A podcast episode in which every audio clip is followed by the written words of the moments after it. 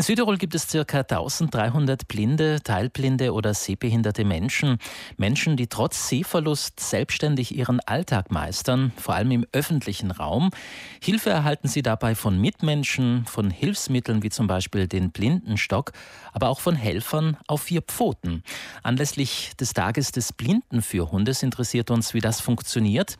Wir fragen Ines Meyer. Sie ist Vorstandsmitglied und Vizepräsidentin bei der Südtiroler Landesgruppe des italienischen Blinden- und Sehbehindertenverbandes. Guten Morgen, Frau Mayer. Guten Morgen, hallo.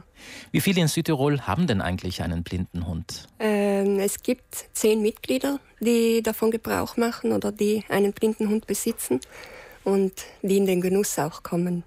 Zehn, das sind nicht sehr viele. Hat das etwas mit äh, dem Grad der Sehbehinderungen zu tun oder auch mit den besonderen Anforderungen, denen Hund und Mensch gerecht werden müssen? Also sicherlich in erster Linie der besonderen Anforderungen, die man gerecht werden muss.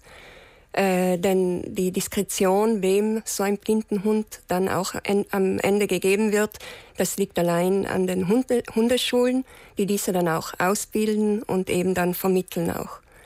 Wer kann denn um einen Blindenführhund ansuchen? Also in der Theorie kann das natürlich jeder, also der den natürlich dann auch benötigt. Also es hat wenig Sinn, jetzt als Sehender ein Gesuch zu machen für einen Blindenhund. Aber meistens sind es dann schon Menschen, die also teilblind oder vollblind sein, teilweise auch hochgradig sehbehindert. Aber es sollte dann schon so sein, dass der Hund dann auch gefördert wird in seiner Arbeit und ausgelastet ist. Gibt es fürs Halten eines Hundes irgendeine finanzielle Unterstützung, so wie das beispielsweise auch bei den sonst gängigen Hilfsmitteln der Fall ist? Also in Italien ist, äh, sind Blindenhunde total privat äh, von Spenden abhängig. Das heißt, äh, der Staat oder auch das Land äh, gibt dazu keine Beiträge. Ähm, diese Hundeschulen, eben, die, die diese Hunde ausbilden, die äh, finanzieren sich eben nur aus private Spenden und deshalb äh, liegt es natürlich dann auch in ihrer Verantwortung, wem ein solcher Hund gegeben wird.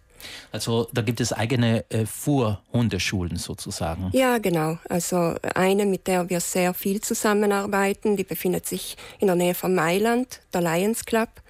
Und wir haben da eigentlich sehr gute Erfahrungen auch gemacht, ja. Nun muss äh, auch der blinde Hundehalter eingewiesen werden, kann ich mir vorstellen, um einerseits äh, mit dem Hund äh, zurechtzukommen, andererseits auch in den gewünschten Alltagssituationen, nicht? Ja, genau. Also es funktioniert so, es wird ein Gesuch gemacht. Äh, die Wartezeit beträgt bei die zwei Jahre, also ist sehr lang.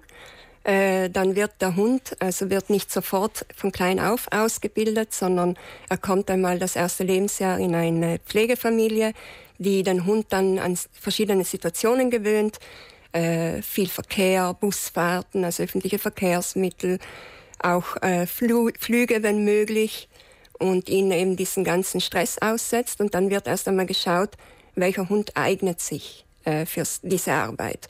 Und dann ab einem Jahr wird dann die Hundeschule den Hund genauer ausbilden, also äh, spezifische Kommandos wird er dann erlernen. Und dann, be bevor der Besitzer oder der zukünftige äh, Blinde dann sozusagen den Hund bekommt, muss er für eine Woche dann auch ein intensives Training absolvieren um, bevor er den Hund dann anvertraut bekommt. Genau. Also, also, das ist doch ziemlich aufwendig. Es ist sehr aufwendig und vor allem ist es dann auch nicht so, dass der Hund dann abgeholt wird und man dann zu Hause denn das fertige Produkt sozusagen hat, mhm. sondern es ist dann äh, zu Beginn auch ein eine sehr intensive Zeit, eine schwere Zeit, da man den Hund natürlich zurechtweisen muss, wenn er etwas nicht richtig macht, ihn belohnen muss, wenn er etwas richtig macht. Man muss sich erst aufeinander einspielen, die Gangart, man muss sich erst aneinander gewöhnen. So wie das auch generell in der Hundeerziehung so der Fall ist, ja, wenn man genau. einen eigenen mhm. Hund hat. Genau, ja. In welchen Situationen ist der Blindenhund dem Blindenstock zum Beispiel voraus? Äh, zum Beispiel ist er dem Blindenstock natürlich voraus, dass teilweise für einen Weg für den ich sonst 15 Minuten brauche, brauche ich einige Minuten. Also das geht natürlich viel schneller. Dann der Hund lernt bis zu 40 Kommandos. Das heißt, äh, wenn ich, äh, zum Beispiel ein Bekannter von mir hat sich nie wirklich darüber hinausgesehen, einen Bus zu benutzen, also ein, die öffentlichen Verkehrsmittel. Das war für ihn immer ein bisschen ein rotes Tuch. Und mit dem Hund funktioniert es natürlich einwandfrei. Er sucht dir den Eingang, er hilft dir einsteigen, er sucht dir auch einen Sitzplatz, wenn du möchtest. Wirklich wahr? Ja, genau. Also das ist eins von den Kommandos. Auch such mir einen Sitzplatz, eine Bank, wo ich mich ausruhen kann, den Zebrastreifen, äh, bring mich über die Brücke, such mir einen Müll Mülleimer, wo ich meine Sachen wegwerfen Toll. kann. Richtig faszinierend, ja, diese genau. Vierbeiner. Mhm. Ja. Und diese Blindenhunde, die dürfen dann auch überall rein? Genau, also das ist dann auch gesetzlich geregelt und äh, die dürfen dann eigentlich überall rein und da kann einem auch niemand etwas verbieten. Wie aufgeschlossen ist denn generell unsere Gesellschaft gegenüber Blinden und ihren Führhunden? Welche Erfahrungen machen denn da die Blind Blindenhundehalter, die Sie kennen? Also ich muss sagen, äh, ich persönlich habe immer nur positive äh, Erfahrungen gemacht mit Menschen, denen ich begegnet bin und auch sonst die Bekannten mit blinden Hunden auch, also immer positiv und aufgeschlossen.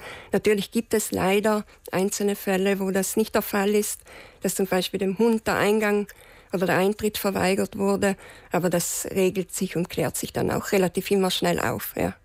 Auf jeden Fall steht Ihr Verband allen interessierten Mitgliedern mit Rat und Tat zur Verfügung, äh, wenn äh, sich jemand einen blinden Hund äh, zulegen möchte. Ja, auf alle Fälle. Also wir stehen da zur Verfügung, helfen natürlich das Formular auszufüllen, da, da es natürlich einige Dinge zu beachten gibt. Also nicht nur, ob jemand äh, dann auch einen blinden Hund benötigt, sondern auch einfach, wie die ganze Gesamtsituation ist, wie jemand wohnt, die psychische Verfassung auch, denn immerhin geht es ja um ein Lebewesen, das anvertraut wird und man muss natürlich auch für diesen Hund sorgen können.